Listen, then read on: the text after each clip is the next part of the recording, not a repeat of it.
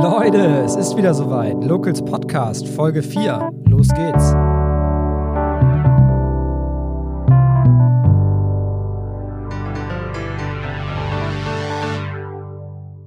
In der heutigen Folge geht es um Schwarzenbeker Geschichte, um ein traditionsreiches Familienunternehmen und berühmte Menschen, die in Schwarzenbeek zu Gast waren.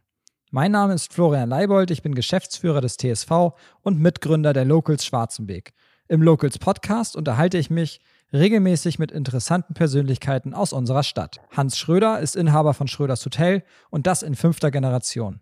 Seit 1857 ist das Gebäude an der Kompestraße in Familienhand und entwickelte sich nach und nach zu einem Hotel. Hans Schröder ist Diplom-Betriebswirt, Vater von zwei Kindern und ein echter Schwarzenbeker.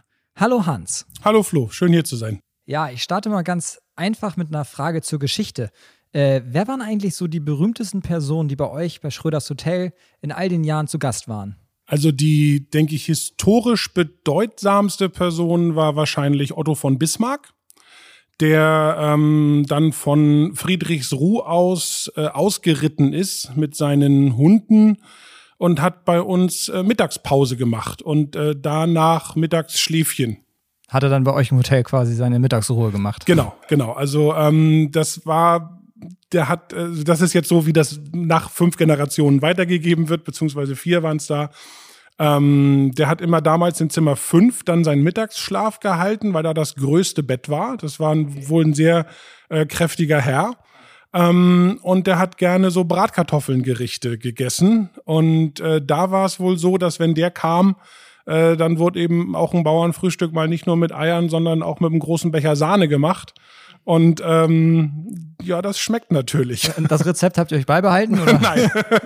Heute gibt's die Bratkartoffeln ganz, ganz normal. Aber ganz, schmecken immer noch, habe ich gehört. Äh, ja, wir waren mit den Bratkartoffeln mal im Feinschmecker-Magazin tatsächlich. Ah. Insofern, ja, also das ist, wir sind so eine Bratkartoffelstube, das würde ich schon so unterschreiben. Dazu habe ich auch eine ganz interessante Geschichte über Louis Armstrong gelesen. Äh, für die Hörer, das ist der ähm, Sänger des Liedes What a Wonderful World, äh, weltbekannter Star.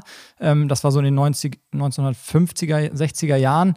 Magst du dazu die Geschichte erzählen? Ja, der war in äh, Hamburg, also der hat Konzerte gegeben in Europa, hat in äh, Hamburg ein Konzert gegeben und war danach auf der Weiterreise nach Lübeck, wo er in den Riverkasematten gespielt hat und Damals gab es unsere große Brücke noch nicht im Ort und äh, da fuhr alles an Schröders Hotel vorbei.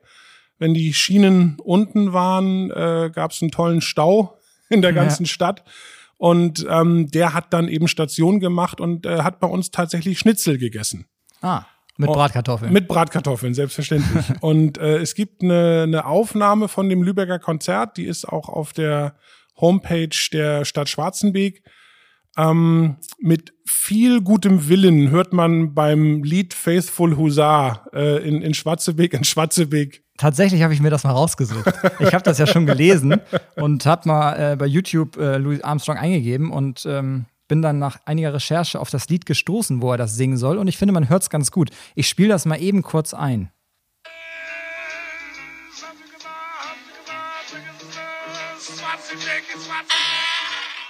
Das ist der Auszug aus dem Lied und man hört ganz deutlich, dass er singt Schwarze Wege, Schwarzenberg. ähm, ich habe dazu die Geschichte gelesen, dass es ihn anscheinend fasziniert hat, dieses Wort Schwarzenberg und das hängen geblieben ist und es ist ja ein deutsches Lied, was er da quasi genau, der, der, hat. der treue Husar, genau. Und äh, mein, mein Vater ist äh, großer Jazz-Fan gewesen, hat äh, Louis Armstrong wirklich vergöttert, äh, war zu dem Zeitpunkt aber in Hamburg und hat gearbeitet und mein Großvater, der damals im Restaurant war, der musste wirklich von äh, Gästen und Mitarbeitern genötigt werden, äh, diesen Musiker äh, im Gästebuch eintragen zu lassen. Ja. Äh, für ihn war Jazzmusik keine Musik. Das war noch eher so die äh, äh Polka- und Blasmusik-Generation. Und gibt's dieses Gästebuch noch? Nein, leider nicht. Ähm, das Gästebuch ist uns leider gestohlen worden. Oh. Ähm, Insofern weiß ich auch nicht, wer da noch alles drin war. Ich denke, Louis Armstrong war die bedeutendste Persönlichkeit oder bekannteste äh, Persönlichkeit da drin. Äh, was da verloren gegangen ist, weiß ich nicht, weil das ist tatsächlich schon äh, in den 70ern äh, geklaut worden. Bei einem Einbruch oder war das? Das war irgendwann weg. Das war aber auch nie besonders gut gesichert. Ja, also okay. das, das, das lag in der Kutscherstube genau, rum. Und lag in der Kutscherstube und äh, wer, wer neugierig war und, und fragte, dem wurde das dann eben ausgehändigt und dann konnte jeder mal durchblättern. Ähm, und irgendwann war es weg. Da, Ärgerlich. Ja, waren wir vielleicht auch naiv. Ähm, aber in der Kutscherstube gehen ja oder gingen ja auch viele Leute ein und aus, tatsächlich auch bei den Bällen. Ähm, vielleicht magst du einmal für die Zuhörer beschreiben, was die Kutscherstube eigentlich ist und wie die entstanden ist. Also die Kutscherstube ähm, heißt tatsächlich so, weil da die Kutscher, wir reden jetzt so von 1890. Bismarck-Zeiten. Bismarck-Zeiten, genau. Die haben darauf, äh, dort da gewartet, ähm, bis die Herren, die kutschiert wurden oder die Damen äh, eben fertig waren und wieder nach Hause gebracht werden sollten. Und das war so ein bisschen, ja, heute würde man Backoffice zu der ganzen Geschichte sagen. Ähm, da steht ein großer Stammtisch, der also auch wohl um die 100 Jahre alt ist und so ein alter Eichenholztisch. Und äh, also die Kutscherstube ist sag mal, der, der zweite Haupteingang äh, zu uns, zu Schröders Hotel. Man ist dann sofort äh, am Tresen, hat, ähm, na, also das, äh, es ist keine Hinterstube. Also ab und zu fragen Gäste, so darf ich hier auch reinkommen? Selbstverständlich, dass äh, genauso viele ne, Gäste nutzen die Kutscherstube wie den Haupteingang. Und die Kutscherstube wird ja auch auf Bällen gerne genutzt, dann von einigen Persönlichkeiten aus Schwarzenberg, die dann da lieber nochmal in Ruhe ein Bierchen trinken, als dass sie sich ins Getrubel stürzen. Ne, wenn nochmal Gespräche anstehen oder so, wird die Kutscherstube ja gerne genutzt. Ist das heute auch noch so? Das ist immer noch so. Ähm, der große Vorteil der Kutscherstube ist, dass sie wirklich relativ klein ist und ähm, wenn dann eben nicht nur ein Bierchen, wie du es eben angesprochen hast, getrunken werden, sondern vielleicht auch noch ein zweites, äh, dann bekommen das wirklich nur eine Handvoll Personen mit, die eben auch da reinpassen. Ich glaube, der ganze Raum hat vielleicht 25 Quadratmeter oder so. Ähm, das ist schon gemütlich. Da genau, kann man gut stehen und äh, Klönschnack halten. Das auf jeden Fall. Ähm, zur Geschichte von Schröders Hotel. Seit wann gibt es Schröders Hotel? Kannst du einen kurzen Abriss zur Historie geben? Ja, wir sind, ähm, also die Familie ist seit 1857, äh, also 1851 ähm, hat der Hans Schröder fünf Generationen vor mir äh, die Tochter des Ladenbesitzers äh, geheiratet. Das war eine Familie Vollrath. Und ähm, die Tochter äh, wurde dann geheiratet von dem Hans Schröder und da war es aber noch ein Kramladen, äh, Hökerhandlung hieß das damals. Und dann wissen wir nur erst wieder von einem Testament äh, von 1870. Da ist von einer Gaststättenlizenz oder, oder Schankerlaubnis und äh, von Fremdenzimmern die Rede. Und wann aber jetzt von, von, von Hökerhandlung zu Gaststätte äh, der Übergang gemacht wurde, das weiß ich leider nicht mehr. Wir haben in den 80ern äh, hat bei uns mal der Dachstuhl gebrannt und da ist wirklich, also alle alten Unterlagen, was man so aufbewahrt hat, äh, was zu schade zum Wegschmeißen, aber man weiß auch nicht, wo recht dahin damit. Das ist auf dem Dachboden gelandet und äh, leider dann in Flammen aufgegangen. Ja. Und ähm, dann kam um 1900 die, die dritte Generation. Ähm, dann nach dem oder kurz vor Zweiten Weltkrieg die äh, vierte bin ich jetzt, ne? Ja, vierte Generation, genau. Und ähm, dann das war dann quasi dein Vater. Genau, genau. Ja. Ja, der kam in den 70ern erst. Ah, okay. Ich glaube, ich habe eine Generation ausgelassen. Haben wir eine ausgelassen, aber ja. es sind auch relativ viele äh, Generationen, da kann man sich mal, mal verhaspeln. Trotzdem nochmal, wenn das früher eine Hökerstube war, war es wahrscheinlich auch alles ein bisschen kleiner, wenn ich mir das jetzt so vorstelle. Inzwischen, da wurde ja auch irgendwann wahrscheinlich angebaut, äh, zweites Stockwerk draufgesetzt, hatte ich gelesen. Genau, wir waren, ähm, ursprünglich hörte das Gebäude hinter der Kutscherstube auf. Da war, da sind auch noch unter dem Fußboden so große Schlusssteine, so so so Felsen, so so Naturfelsen äh, zu sehen. Das sieht ganz witzig aus. Und dann wurde nach hinten immer wieder angebaut. Dann kam der Saal, der war ähm, auch so 1890 muss der gebaut worden sein, 1900. Äh, ursprünglich mit ähm, so vier großen Kronleuchtern und ähm, im, in den Deckenbögen waren so Malereien, so. Also richtig klassisch. Ja, so aber der, so, wirkt so, ja auch heute noch richtig klassisch, der Raum. Ja, aber damals waren so diese Bilder, das war so, so Hirsch im Morgengrauen und solche Aha. Geschichten. Also, das war, glaube ich, schon, es gibt noch so alte Schwarz-Weiß-Aufnahmen. Und äh, dann kamen irgendwann die, die 30er Jahre und äh, da wurde alles geweißelt und ähm, seitdem hängt diese riesengroße Neonröhre äh, bei uns im, im, Saal, die so ein bisschen an so ein U-Boot erinnert. Mhm. Das ist halt so klassisch 30er Jahre Bauhaus-Stil. Dann hatten wir, ja, dann wurde aufgestockt. Dann wurde das Radzimmer gebaut. Das ist so der halbrunde Raum zur Kirche hin. Auch so 1930er.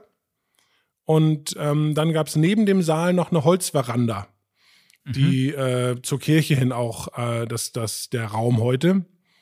Und das heißt war ja auch heute noch Veranda. Heißt oder? immer noch Veranda. Ist, hat mit der Veranda nichts mehr zu tun, aber irgendwie ist der Name. Ja. Ja, so wie in der Kutscherstube haben seit ja. 100 Jahren keine Kutscher mehr gesessen.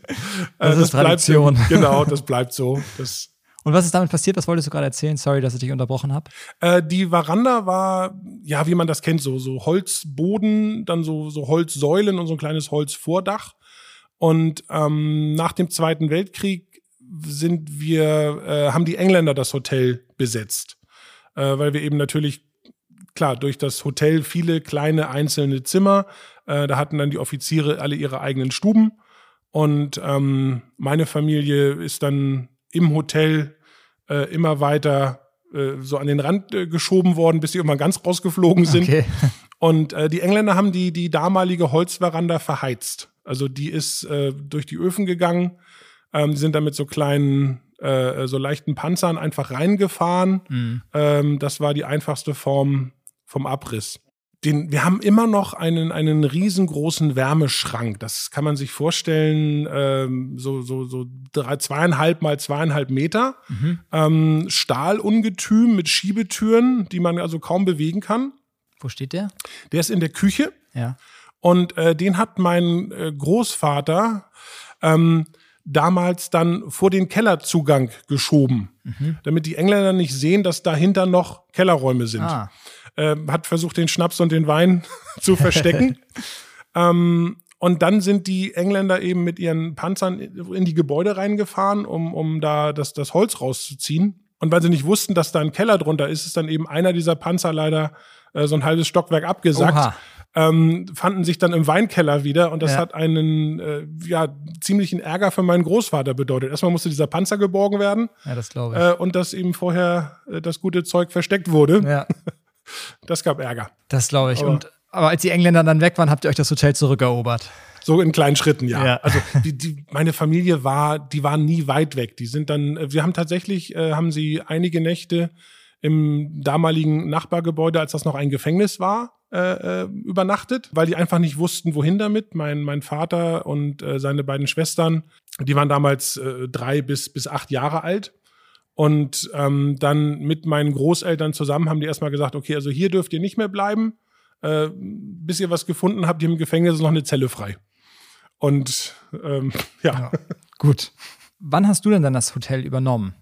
Ich habe äh, 2001 den Betrieb übernommen. Ich war so seit 98, hm, 99 äh, mit der Ausbildung fertig, war dann schon in Schwarzenberg, habe auch da jeden Tag äh, zusammen mit meinem Vater den, den Betrieb geführt.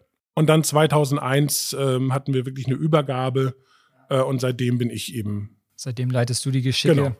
Wie war das für dich in der Kindheit? Hast du früh angefangen, im Hotel zu helfen? Kennt man ja so klassisch aus Hotelierfamilien, ne, dass die ja. Kinder da schon ganz früh mit rumwuseln. Also wir haben damals auch noch im Hotel gewohnt, ähm, im zweiten Stock, meine Schwester, meine Eltern und ich. Und da war es so, wir haben in der Kutscherstube unsere Hausaufgaben gemacht äh, wir haben, also meine, meine erste wirklich so bezahlte Tätigkeit war immer sonntags. Das ist eigentlich auch immer noch der stärkste Tag der Woche. Ähm, habe ich angefangen, äh, das schmutzige Geschirr äh, vom Restaurant in die Küche zu tragen, damit die Kellner das nicht machen müssten. Und das gab dann immer fünf Mark. Ja, das ist immerhin schon mal was gewesen. genau. Äh, wie alt warst du da? Ach, da denke ich zehn oder elf ja. oder so. Mhm. War es für dich damals schon klar, das Hotel irgendwann zu übernehmen? Oder es gab wahrscheinlich auch bei dir in der Jugend mal eine Zeit, wo du gesagt hast, nee, raus hier, ich will hier weg? Ja, auf jeden Fall. Also ähm, ich habe an, an dem Beruf eigentlich immer Spaß gehabt. Und dann so, weiß ich nicht, mit, mit 15 oder 16 kommt dann eben so diese Phase, die eigenen Eltern haben von nichts eine Ahnung und äh, ich will bloß nicht werden wie meine Eltern, ich muss irgendwas anderes machen. Aber das hat bei mir wirklich nicht so lange angedauert. Also mir war relativ schnell klar, dass ich in diesen Beruf möchte. Ich musste dann für mich nur überlegen, ob ich das in Schwarzenberg machen möchte oder woanders. Hab dann ein bisschen gearbeitet, hab äh, verschiedene Praktika gemacht und dann war mir relativ schnell klar, dass ich auch in Schwarzenberg bleiben möchte. War das auch so ein Wunsch von deinem Vater? Dass das in äh, Familienhand bleibt? Auf jeden Fall. Doch, Ja. also ähm, meine Mutter hat immer noch so ein bisschen versucht, so, ne, dräng ihn nicht, das, du machst es nur schlimmer. Die Muttis. Genau. und ähm, aber das war schon klar ausgesprochen der Wunsch, ähm, dass ich den Betrieb übernehme. Das muss man schon sagen. Ich würde gerne noch ein bisschen was dazu hören, äh, wie Schwarzenberg in deiner Kindheit denn aussah. Auf welche Schule bist du gegangen? Hast du Sport gemacht? Gab es den TSV in dieser Form schon? Klar, weiß ich, gibt es seit 1899, aber war das früher auch schon so, so ein Mittelpunkt mit in Schwarzenberg? Also meine Schulzeit, ich war tatsächlich noch äh, fast zwei Jahre in der Marktschule. Tatsächlich Das, ja, so so alt bin ich schon. Ja.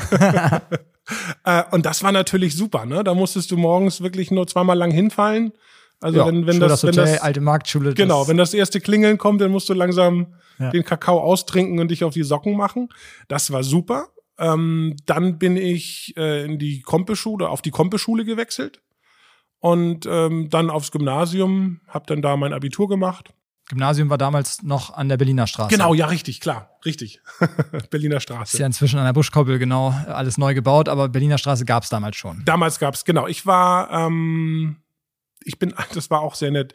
Damals gab's den, den Schulleiter Herr Ostertun. Mhm. Und äh, den kannte mein Vater als Gast und dann war eben so der erste Tag und, und ich dann mit meiner mm, Schultüte da. Und ähm, ich bin mit äh, fünf schon in die Grundschule gekommen, weil ich den, den Kindergarten einfach doof fand. Ich bin immer nach Hause gegangen, das gab jedes Mal Ärger und irgendwann sagten dann die Kindergärtnerin, also dann lassen Sie ihn noch in die Schule. Ja, da war das noch ein bisschen einfacher wahrscheinlich als heute. Ja, das war einfach so, die, die, die meinten, bevor der sich jetzt hier noch ein Jahr äh, äh, uns die Nerven kostet und immer nach Hause läuft über die große Laumburger Straße oder Hamburger Straße, ähm, dann lassen Sie mal in die Schule. Das irgendwie wird der schon hinkommen. Ja. Und dann bin ich am äh, Einschulungstag auf dem Gymnasium, war der Direktor da und dann kannte er meinen Vater und sagte dann zu mir, ja, du bist unser Benjamin, weil ich der jüngste Schüler war damals. Mhm. Und ich habe das halt nicht verstanden. Ich sagte immer nur so, ich heiße Hans. also ja, ja, aber du bist unser Benjamin. Ich so, nein, ich heiße Hans. und äh, danach, ja, ganz noch, also der Zivildienst danach gemacht und ähm, studiert in München und dann irgendwann, habe noch kurz in den USA gearbeitet und bin dann zurück nach Schwarzenbeck. Wieso München? Äh, zu dem Zeitpunkt wollte ich so weit weg von Schwarzenbeek, äh, wie es nur geht. Also es war klar, dass ich studieren wollte. Ähm, und da habe ich mir damals äh, gedacht, wenn ich jetzt nicht wirklich weggehe, würde ich es wahrscheinlich hinterher bereuen. Ja. Und ähm, habe dann wirklich ganz bewusst die Entscheidung getroffen, ähm, ich will jetzt weg, aber ich dann, dann kann ich mir hinterher nicht vorwerfen, ich habe irgendwas ja ausgelassen mal oder irgendwas. rauskommen, mal was anderes Genau, sehen, mal einfach was mal anderes gucken, wie es erleben. ist, wenn man sich komplett neu irgendwie eintopfen Ja. muss, um, um Wurzeln zu schlagen. Ich glaube, du musst äh, die Geschichte mit Benjamin nochmal erklären für die Zuhörer. Hat man das früher so gesagt? Ja, früher war also der Benjamin war immer der Kleinste in der Gruppe. Okay, ja, Das das ist- kenne ich zum Ach, das Beispiel kennst auch du auch gar nicht, nicht. ach so. Nee, deswegen stand ich gerade ein bisschen auf dem Schlauch. Und Das ich glaube, war- das geht wahrscheinlich einigen unseren Nee, das war Zuhörern immer so, auch so. so, der Benjamin ist immer so der Kleine mit den kurzen Beinen, der nicht hinterherkommt. Okay, so nee, nee, ich bin Hans. Ja, Ja, genau, Das und ich, immer, und ich kannte es halt auch nicht. Und, Ja. ich, also, und ich sag's euch so, ich bin nicht Benjamin. Verstehe. Und was hast du dann in den USA gemacht? Wie kam das? Ähm, ich habe äh, während des Studiums mussten wir, das war ein FH-Studiengang, und ähm, da mussten wir ähm, Praktikumssemester äh, machen. Und da war auch wieder äh, der Gedanke, ähm, noch einmal irgendwo hin, wo ich noch nie gewesen bin.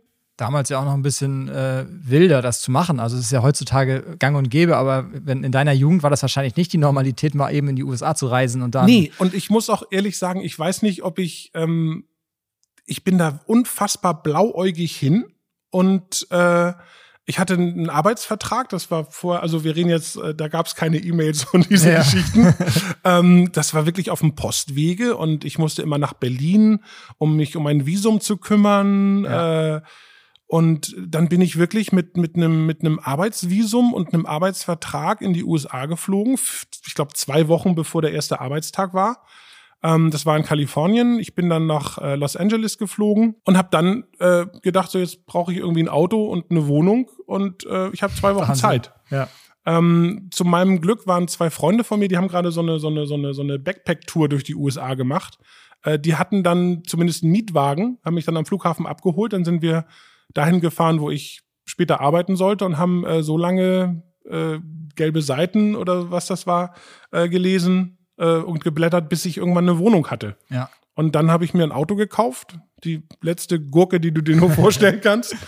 Ähm, und ich, das hat immer alles irgendwie funktioniert. Aber ja, es geht schon, äh, aber jetzt im Nachhinein. Im Nachhinein weiß ich nicht, ob ich das heute so äh, äh machen möchte oder würde. Aber das irgendwie geht's immer. Ja. Ne? Man hat dann halt mal irgendwo eine Nacht im Auto geschlafen oder ja, das äh, geht schon irgendwie. Irgendwie geht's immer. Also das, das, und das war eine tolle Zeit. Also da auch nochmal wirklich komplett in einem anderen Land ähm, wirklich bei Null anzufangen und, und, und äh, neue Freunde zu finden, zu denen ich immer noch Kontakt habe. Äh, das war toll, das möchte ich auch nicht missen. Aber ich bin da wahnsinnig naiv hin. Gab es da denn einen großen Unterschied? Also du hast wahrscheinlich auch in der Hotellerie dann da gearbeitet? Genau, ich habe da im, im äh, Ritz-Carlton gearbeitet. Großer Name, kennt man ja auch. Ja. Gab es da große Unterschiede zur deutschen äh, Hotellerie? Nee, ich war vorher, ich habe ähm, in München immer im, im äh, vier Jahreszeiten gejobbt. Und ähm, auf dem Niveau war das schon sehr ähnlich. Und da, das war eben auch so, das, das ist auch, finde ich, der große Vorteil in der, in der Gastronomie ähm, man, wenn man da arbeiten kann, dann kannst du auch überall in der Gastronomie arbeiten. Ob ich jetzt in, in Sydney äh, in so einer Dive-Bar stehe und, und Bier zapf äh, oder in San Diego oder ja. in Tokio oder sonst wo. Das macht den Job ja auch super interessant. Das ja, ist aber auch, ähm, also es ist Vor- und Nachteil. Ne? Wir haben in der Gastronomie wirklich eine, eine wahnsinnige Fluktuation weil die Leute sagen, okay, wenn ich dann mit, mit 20 äh, meine Ausbildung fertig habe, dann beginnen die Wanderjahre. Und ähm, da sind viele, die dann eben nur für sechs Monate irgendwo arbeiten. Oder wir haben einen Auszubildender von uns, ähm, der war immer sechs Monate im Winter in Österreich und hat da äh, im, im Skihotel gekocht. Und die sechs Monate im Sommer war auf Sylt. Und das, äh, da, das ist in der Branche wirklich sehr gut möglich. Oder eben auf Kreuzfahrtschiffen arbeiten und ähm, auf diesem Niveau, sage ich mal, vom, vom Kempinski vier Jahreszeiten, Ritz-Carlton, äh, die ganzen bekannteren Namen, da ist das Arbeiten dann sehr ähnlich. Schröders Hotel ist ja hier mit eins der größten äh, Hotels in Schwarzenberg, Übernachtungsmöglichkeit. Wir haben keinen Tourismus, also nicht so wirklich hier in Schwarzenberg. Was für Leute schlafen denn bei euch? 90 Prozent unserer Gäste sind ganz klassisch die, die Montags- bis Freitagsbelegung äh, von Geschäftsreisenden. Das, 90 Prozent. Ja, also wirklich ist, ist ähm, dass das Menschen sind, die hier entweder ja, Termine haben äh, oder eben wirklich arbeiten. Wir haben im Moment äh, die Truppe bei uns wohnen, die den Kunstrasenplatz Ach, äh, für den TSV. Da schließt sich der Kreis. genau. Und ähm, das sind auch ganz liebe Leute und die bleiben noch ganz lang. Also finde ich super. Ja, ja dieser, dieses Bauprojekt ist natürlich, äh, geht jetzt über Monate und äh, klar, das ist dann natürlich auch gut für die, ja. für die äh, Hotels, äh, wenn dann solche Leute hier übernachten über längere Zeiträume. Das ähm, habe ich so noch nie betrachtet tatsächlich. Nee, das ist auch, ähm, und äh, das spült auch Geld in die Stadt. Das unterschätzt man immer, ne? Aber die müssen wirklich, wir bieten zurzeit kein Frühstück an, weil die Gastronomie noch geschlossen ist. Das heißt, die müssen sich wirklich morgens, mittags und abends im Ort versorgen. Ähm, dadurch, dass wir keine Apartments haben, haben die auch äh, keine Kochmöglichkeiten. Äh, wenn die abends was Warmes wollen, dann müssen die eben bestellen. Äh, beim Griechen, Chinesen, Asiaten oder wo auch immer. Ja. Ähm, und das, glaube ich, ist auch nicht zu unterschätzen, ähm, was so, so steht da, Riesel hüllt den Kiesel. Ne? Ja, das die bleiben über Wochen mit drei Mann. Und äh, das ist, glaube ich, ähm, das bringt was für Schwarzenbeek. Was wir sonst noch haben an Übernachtungsgästen, ist am Wochenende, äh, wenn Familienfeiern anstehen, äh, dann, wenn da eben von, von weiter weg Gäste kommen, die nehmen sich dann ein Zimmer, aber auch meistens nur eine Nacht. Das ist dann entweder von Freitag auf Samstag oder von Samstag auf Sonntag. Und äh, wirklich die Nacht von, von Sonntag auf Montag, da könnten wir auch zumachen. Also da äh, übernachtet wirklich kaum jemand in Schwarzenberg. Was wir im Sommer oft noch haben, sind Skandinavier auf dem Weg nach Italien und Italiener auf dem Weg nach Skandinavien. Die kommen dann durch Schwarzenberg. Die kommen irgendwie immer durch Schwarzenberg. Das ist ja merkwürdig. Das ist, ja, ich Kannst du dir das erklären? Auch. Nein, überhaupt nee. nicht. Also ich denke, bei den Skandinaviern, die, die äh, kommen vielleicht von der Fähre, sagen sich so, okay, wir schaffen noch ein paar Kilometern und haben dann nach einer Stunde einfach keinen Bock mehr und äh, suchen sich dann irgendwas, wo es ein Schnitzel, Bratkartoffeln und ein Bett gibt. Da sind Sie bei dir genau richtig. das ist natürlich meine Kernbaustelle, genau. genau. Ähm, ihr seid nicht nur Hotel, sondern auch Veranstaltungsort. Ihr ähm, macht viele Bälle, veranstaltet äh, zum Beispiel den TSV Sportlerball jedes Jahr, beziehungsweise veranstalten wir den zusammen. DRK-Ball, Feuerwehrball, ähm, ein ganz interessanter Name, finde ich, ist der Heiratsmarkt, den es ja ganz lange in Schwarzenbeek schon gab. Ähm, ich habe da selber damals gejobbt und gearbeitet hinter der Cocktailbar mit meinem Bruder zusammen. Deswegen ist mir das ein Begriff und viele Schwarzenbeker kennen diesen Ball auch, gerade so meine Generation und die etwas älteren. Also der äh, Heiratsball hieß früher Winterball, wenn ich da richtig informiert bin. Und also und bei früher reden wir jetzt so von vor über 100 Jahren. Das ist eine ganz, ganz alte Veranstaltung. Und äh, damals war das wirklich so ein Ball, da gab es eben die Möglichkeit äh, für unverheiratete Schwarzenbeker und, und aus der Umgebung Schwarzenbegs äh, sich kennenzulernen. Das erinnert mich so ein bisschen an die Serie Bridgerton. Da geht es auch darum, dass da auf Tanzbällen quasi die äh, Adligen verheiratet werden, beziehungsweise sich ihre Partner aussuchen und die Eltern dann auch darum feilschen, wer denn jetzt mit wem. Und ähm, da kommt es dann immer darauf an, wie gut gestellt die Leute sind. Ist das da ähnlich gewesen? Also äh, aus Erzählungen ja. Also so alt bin ich dann doch nicht, dass ich das mitbekommen habe, aber das war wohl schon so ähm, dass äh, die unverheirateten Herren und die unverheirateten Damen äh, räumlich durch die Tanzfläche getrennt war. Da gab es also wirklich früher wohl eine, eine strenge Sitzordnung. Dann gab es anfangs immer noch ein, ein Platzkonzert von so einer Blaskapelle. Äh, das ist dann irgendwann äh, eingestampft worden. Aber es war wirklich so, wie du sagst. Also da mussten dann die Herren erstmal bei den Eltern vorstellig werden, bevor dann die Tochter zum Tanz aufgefordert werden durfte. Muss mal die Hose runterlassen. Also ja, ne, wir, äh, äh, Liebe vergeht, Land besteht oder so ähnlich. Also ich denke, da wurden keine Ahnung, schlachtreife Kuh, Kuhmilch, Tiere oder Schweine, muss man erstmal zeigen, ob man dann auch die Tochter ernähren kann, ja. wenn es denn dazu kommen sollte. Gibt's den Heiratsmarkt heute noch? Nee, wir haben vor einigen Jahren äh, aufgehört. Es war so, der Heiratsball oder Heiratsmarkt äh, war traditionell immer am 27. Dezember. Und äh, da war es so, dass viele von den Jüngeren, die äh, Schwarzenbeek durch den Beruf irgendwann verlassen haben, äh, sind dann über Weihnachten doch mal wieder zurückgekommen. Und da war das eigentlich immer ein ganz schönes Datum. Ähm, das war für viele so ein ehemaligen Treffen, ja. dass man sich da nochmal noch mal trifft. Und früher, also mal bis vor, vor 20 Jahren, waren wir äh, mit Weihnachten auch wirklich alleine. Da ist man nicht äh, Weihnachten noch ins Postillon gegangen oder ins Mückenbach.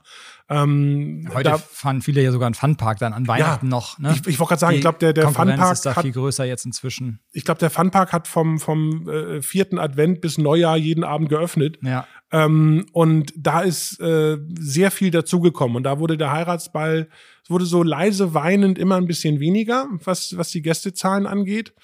Und äh, wir hatten aber auch immer gesagt, wir wollen äh, Live-Musik haben. Und äh, irgendwann war es so, dass der Heiratsball seine Kosten gedeckt hat, aber auch nur das. Also für die Schwarzenbeger äh, war es immer ein sehr angenehmes Datum, der 27. Dezember. Äh, für uns war es so, wir waren wirklich gerade erst äh, so mehr tot als lebendig aus dem Weihnachtsgeschäft raus. Das Dann kam der Heiratsball. Äh, dann mussten wir den Tag nach Heiratsball war immer geschlossen, weil wir wirklich den ganzen Tag mit allem Mann geputzt haben nach dieser Veranstaltung. Und dann drei Tage später steht Silvester vor der Tür, mhm. wo wieder der ganze Laden im Grunde ein großes auf, Pensum, ne? Ja, und dann habe ich gesagt, okay, wenn wenn der wirklich äh, nur noch seine Kosten einspielt, ähm, dann lasse ich den jetzt erstmal ausfallen, den Heiratsball, und dann dann haben wir noch mal äh, das letzte Mal, glaube ich, haben wir gefeiert, als der 27. auf dem Samstag fiel. Dann im nächsten Jahr wäre es ein Sonntag gewesen. Da hätte man also mit noch weniger Gästen rechnen müssen. Und da habe ich dann erstmal gesagt, wir lassen ihn erstmal ausfallen. Und das ist immer noch Stand der Dinge. Ob wir da noch mal ein Revival machen, weiß ich nicht. Wie viele Leute bräuchtest du denn da, um so eine Veranstaltung voll zu bekommen? Also bei, bei den Kosten mit, mit Live-Musik und auch äh, dem, dem irren Personalaufwand, den wir fahren, wie du es eben sagtest, mit Cocktailbar und solchen Geschichten, ähm, so unter 450 Leuten äh, ist das eher so eine Plus-Minus-Null-Geschichte. Das ist schon eine Hausnummer. Ja. Aber vielleicht kriegen wir immer eine äh, Schröders Hotel Locals äh, Heiratsmarkt Revival Party hin in den nächsten Jahren. Bin ich gerne äh, dabei. Müssen wir nur vorher gucken, dass wir genug Leute zusammenbekommen. Aber ich denke mal, die Schwarzenbeker grundsätzlich, wenn das mit der ganzen Corona-Pandemie vorbei ist, äh, sind willig, wieder feiern zu gehen und das dann auch auch in Schwarzenberg bietet sich natürlich mega an, wenn es sowas gibt. Hotelier ist mehr als ein Fulltime-Job. Du bist quasi jeden Tag im Hotel, unter der Woche, an den Wochenenden teilweise bis spät in die Nacht. Äh, wie viel Leidenschaft steckt in dem Beruf? Ähm, 100 Prozent. Also die, die Arbeitszeiten, ähm, das kann man nicht über einen langen Zeitraum machen, wenn man das nicht wirklich mit jeder Faser möchte. Das muss man lieben, ne? Das ist Ja. wahrscheinlich ähnlich wie, wie wenn man auf dem Bauernhof äh, lebt und arbeitet. Da ist einfach den ganzen Tag was zu tun. Genau. Und, und ähm, es ist eben auch so, für uns Ostern äh, war für mich immer der Tag, wo wir viel zu tun haben. Ne? Muttertag, ähm, Pfingsten. Wir haben äh, 24. Dezember, 25. Dezember haben wir äh, geöffnet, äh, haben wir geschlossen. Ähm, aber danach, 26. Dezember, ist ähm, bei uns auch Arbeitstag. Äh, ich habe mit meiner Frau zu, in diesem Jahr durch Corona zum ersten Mal, dass wir äh, gemeinsam Silvester gefeiert haben. Hat dann auch seine kleinen Vorteile. Man wollte ich gerade so, ne, das, ähm, ich hätte auch gerne gearbeitet, aber dann auch mal Silvester mit der Familie, das war auch schön. Da bin das glaube ich, ja. Und würdest du das Hotel wieder übernehmen, wenn du mit der Erfahrung, die du heute hast, zurückblickst? Ja, doch, das würde ich, glaube ich, machen. Ähm, nee, kein M. Ich würde es wieder übernehmen. Also es ist schon schön. Ich habe auch eben dadurch, dass ich, dass ich äh, in, in vielen anderen Betrieben vorher gearbeitet habe, äh, auch gesehen, was ich alles nicht machen möchte. Und, und ähm, wenn man Ideen hat, dass das, dass das geblockt wird von Leuten, dass man sich da nicht äh, austoben kann. Und wir haben natürlich unsere Grenzen. Also ich glaube, wenn ich jetzt da eine, eine Neonröhren beleuchtete äh, Pizzastube draus machen würde, das äh, würde nicht funktionieren. Aber wenn ich Ideen habe und äh, halte die für gut, dann habe ich eben auch die Freiheit, die umzusetzen. Und das kann entweder ganz toll funktionieren oder sensationell in die Hose gehen. Ja. Äh, das haben wir alles schon gehabt. Das ist der große Vorteil dann, wenn man sein eigener Chef ist und äh, so ein Unternehmen leitet. Gibt es bei dir denn schon, beziehungsweise gibt es bei deinen Kindern Tendenzen, ob sie in die Gastronomie wollen? Kann man da schon was absehen? Wäre das was, wo du sagst, oh, wenn die das mal übernehmen, das, das wäre toll? Oder Also die beiden, äh, wenn man sie fragt, wollen sie das beide übernehmen. Heute. Die, Stand heute, heute, genau. Stand heute mit äh, fast zwölf. Ähm, ich würde noch ein paar Jahre warten, bevor ich da anfange, äh, Pläne für die beiden zu machen. Und man muss auch ehrlich sagen, ähm, diese Landgasthöfe haben es im Moment sehr schwer. Und das ist aber jetzt schon so seit 10, 15 Jahren so. Und äh, ich denke, das wird in der Zukunft nicht einfacher werden. woran liegt das? Ähm, die Leute, also erstmal diese, diese Einzelkämpfer, wie ich einer bin, ähm, ist, glaube ich, aussterbende Rasse, weil man in der Gemeinschaft äh, es leichter hat. Also auch kleine Ketten, ähm, die dann so aus, aus sechs, sieben Häusern bestehen oder so, haben es deutlich einfacher äh, als die, die Alleingänger. Und ähm, es ist den Leuten auch, also es, es gab so einen, so einen Trend Cocooning, also sich das zu Hause schön zu machen. Mit, mit Kamin und Decke und äh, die Anzahl von Lieferservices ähm, machen es einem leicht, zu Hause zu bleiben. Und äh, auch, sag mal, der Trend selber zu kochen ist äh, stärker geworden. Auch, auch, dass die Leute, die Deutschen haben immer viel Geld für ihre Küche ausgegeben aber nie Geld für Lebensmittel. Und äh, die Küche war immer so ein, so ein, so ein Prestigeobjekt. Die aber blieb das, dann eher kalt. genau. ja, zum Angucken. Und ähm, da ist es so, dass ähm, die, die Leute, glaube ich, wirklich äh, äh, gerne kochen, viel kochen, Zeit in der Küche verbringen und ähm, auch, ich denke, auch das letzte Jahr mit Corona. Ähm, ich sehe es auch bei meiner eigenen Familie. Wir haben äh, Brot gebacken und Nudeln gemacht und, und äh, wirklich Sachen, da wäre ich früher nie auf die Idee gekommen, äh, die selber mal auszuprobieren. Ja, man wurde natürlich erfinderisch jetzt im letzten Jahr und hat viel ausprobiert, weil man auch viel Zeit hatte. Und klar, da äh, gebe ich dir total recht. Die Pandemie hat dann natürlich erfinderisch gemacht und äh, gerade die Langeweile bei vielen hat dann dazu geführt, dass äh, man Sachen ausprobiert hat und neue Dinge mal angegangen ist. Ich spreche mit meinen Gästen äh, gerne immer noch über das Thema Sport. Bist du, sind deine beiden Kinder im Sportverein? Seid ihr sportlich? Was macht ihr so in eurer Freizeit? Also ich würde von mir behaupten, ich war mal sportlich. ähm, meine Kinder äh, sind äh, beide beim TSV, machen zurzeit Judo und Leichtathletik. Ähm, bei mir war es so, ich habe äh, beim Fußball angefangen im, im TSV. Das war damals hießen die Mini-Buben. Okay. Äh, Herr Küter war mein erster Trainer. Ja, den kenne ich auch noch. Und ähm, dann habe ich äh, Schwimmen im Verein gemacht. Dann gab es kurze Episoden mit Handball und Tischtennis. Und äh, dann habe ich irgendwann mit Judo angefangen. Und da bin ich auch äh, all die Jahre geblieben. Mache es ganz, ganz selten, immer noch mal so ein bisschen. Ähm, aber das ist nachher mein Sport äh, gewesen, wo ich auch ja aktiv war. Wie sehr fehlt deinen Kindern denn der Sport aktuell? Das regelmäßige Training mit anderen Kindern? Ähm, der Sport fehlt den beiden schon sehr. Und es ist aber auch, glaube ich, einfach die, die Bewegung. Und ähm, es ist mittlerweile so, du kannst sie halt nicht mehr motivieren, nochmal wieder mit dem Fahrrad nach äh, Kollo zu fahren oder, oder auf Inline-Skates äh, durchs, durchs Dorf zu fahren. Ähm, so eine, so eine klare Ansage vom Leichtathletiktrainer oder auch wenn die beim Judo, wenn es dann darum geht, den nächsten Gürtel zu machen, äh, das ist eine andere Motivation, als wenn die Eltern immer sagen, komm mal hoch vom Sofa, wir müssen uns ein bisschen bewegen. Ja. Das fehlt den beiden schon sehr. Wir sind sehr froh, dass die wenigstens ähm, im, zum Teil Leichtathletik machen konnten, weil das eben draußen stattfand. Und ja, Sport, Kontaktsportarten wie Judo ist schwierig. Ist ja. halt im Moment einfach nicht, nicht, nicht machbar. Klar. Du hast eben noch kurz das Thema Schwimmen angesprochen. Wie stehst du denn dazu, dass äh, wir in Schwarzenberg ein neues Schwimmbad bauen sollten? Ich hätte mich tierisch über eine, eine Schwimmmöglichkeit in Schwarzenberg gefreut. Ich weiß aber auch, dass es in, ich glaube, die Schwimmbäder, die sich selber tragen in, in ganz Deutschland, die kann man echt an einer Hand abzählen. Ja. Und äh, so Gemeinden wie Geestacht, äh, die wirklich einfach durch Krümmel nicht mehr wussten, wohin mit dem Geld, äh, die können sich dann so ein, so, ein, so ein Freibad leisten. Ich hätte mir für Schwarzenberg das wirklich gewünscht, äh, hab da aber nicht sehr dran geglaubt, muss ich leider sagen. Gibt ja auch gerade finanziell große Argumente dagegen. Ähm, das ist halt eine Riesenbelastung für so eine Stadt wie Schwarzenberg. Äh, wobei auch ich ein Fan davon gewesen wäre, wenn es ja. ein Schwimmbad geben würde. Wir also, beide sind ja damit aufgewachsen hier in Schwarzenberg. Ähm, das war noch eine geile Zeit, als wir auch in der Schule äh, Schwimmen tatsächlich hatten und einfach in die Schwimmhalle gehen konnten, wann wir wollten. Ja, also ähm, ich glaube, der Bau der Schwimmhalle, das, das könnte die Gemeinde wuppen. Der Unterhalt ist, glaube ich, das, was äh, einfach über, über all die Jahre nicht zu finanzieren ist. Aber das war toll in Schwarzenberg. Da, ich habe das meinen Kindern erzähle ich auch, das war ja nicht nur ein Schwimmbad, wir hatten auch mal einen Minigolfplatz. Ja, tatsächlich, genau, neben der Schwimmhalle, ja. neben der Schwimmhalle mit einem kleinen Kiosk davor. Da konntest du dir für 50 Pfennig so eine Tüte voll machen. Das fehlt so ein bisschen in Schwarzenberg, ja, diese Freizeitmöglichkeiten genau. auch. Und ich weiß noch immer, der, der äh, in der Schwimmhalle, da gab es so eine kleine Treppe, die ins Wasser ging. Das war so, so Alu oder irgendwie so ein, so ein Material. Und wenn der Bademeister nicht guckte, dann hat man, ist man da unter, unter durchgetaucht. Ja, das weiß ich auch noch, und wenn man dabei erwischt wurde, gab es jedes Mal einen riesen Ärger. Genauso wie wir vom Beckenrand gesprungen genau. sind. Die alten Geschichten aus Schwarzenberg. Ähm, abschließend würde ich dich gerne noch fragen, worauf du dich denn am meisten freust, wenn diese ganze Corona-Pandemie vorbei ist und die Einschränkungen alle aufgehoben sind? Ähm, tatsächlich äh, beruflich auf meine Gäste.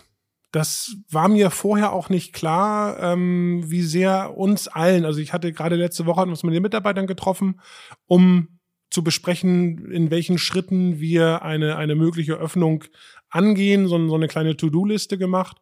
Und äh, wie sehr uns allen unsere Gäste fehlen, das hat mich selbst wirklich gewundert. Weil das, dieser blöde Spruch, du weißt erst, was du, was dir fehlt, wenn es nicht mehr da ist. Ja. Und äh, wir haben auch zum Teil, oder ich habe äh, von den Gästen Anrufe bekommen, zum Teil unter Tränen, eine ältere Dame, ähm, die wirklich aufgelöst war und sagte, ihr, ihr fehlt uns und oder ihr fehlt mir. Und da wird einem auch erst bewusst, welche, welche soziale Rolle so eine, so eine kleine äh, Gaststube ähm, haben kann. Wenn das dann eben für alleinstehende Gäste die einzige Möglichkeit ist, mal rauszugehen, vielleicht mal ein Wort zu wechseln. Ähm, und man selber hat gedacht, so Mensch, ne, die sitzt schon seit zwei Stunden an ihren Spiegeleier Bratkartoffeln, kann die vielleicht mal den Tisch frei machen. Ja. Äh, wir haben noch mehr. Und äh, mittlerweile habe ich jetzt wirklich ähm, festgestellt, das hat für die Gäste wirklich eine, eine, eine ganz andere Bedeutung, als man das manchmal so auf den ersten Blick sieht. Und deswegen, also beruflich, ich freue mich wirklich darauf, wieder äh, unsere Gäste zu sehen. Und privat äh, Urlaub. Bei mir auch. Tatsächlich. Also, Verreisen. Ja. ja. Es ist nicht so, also ich habe, ich genieße die Zeit mit der Familie wirklich sehr.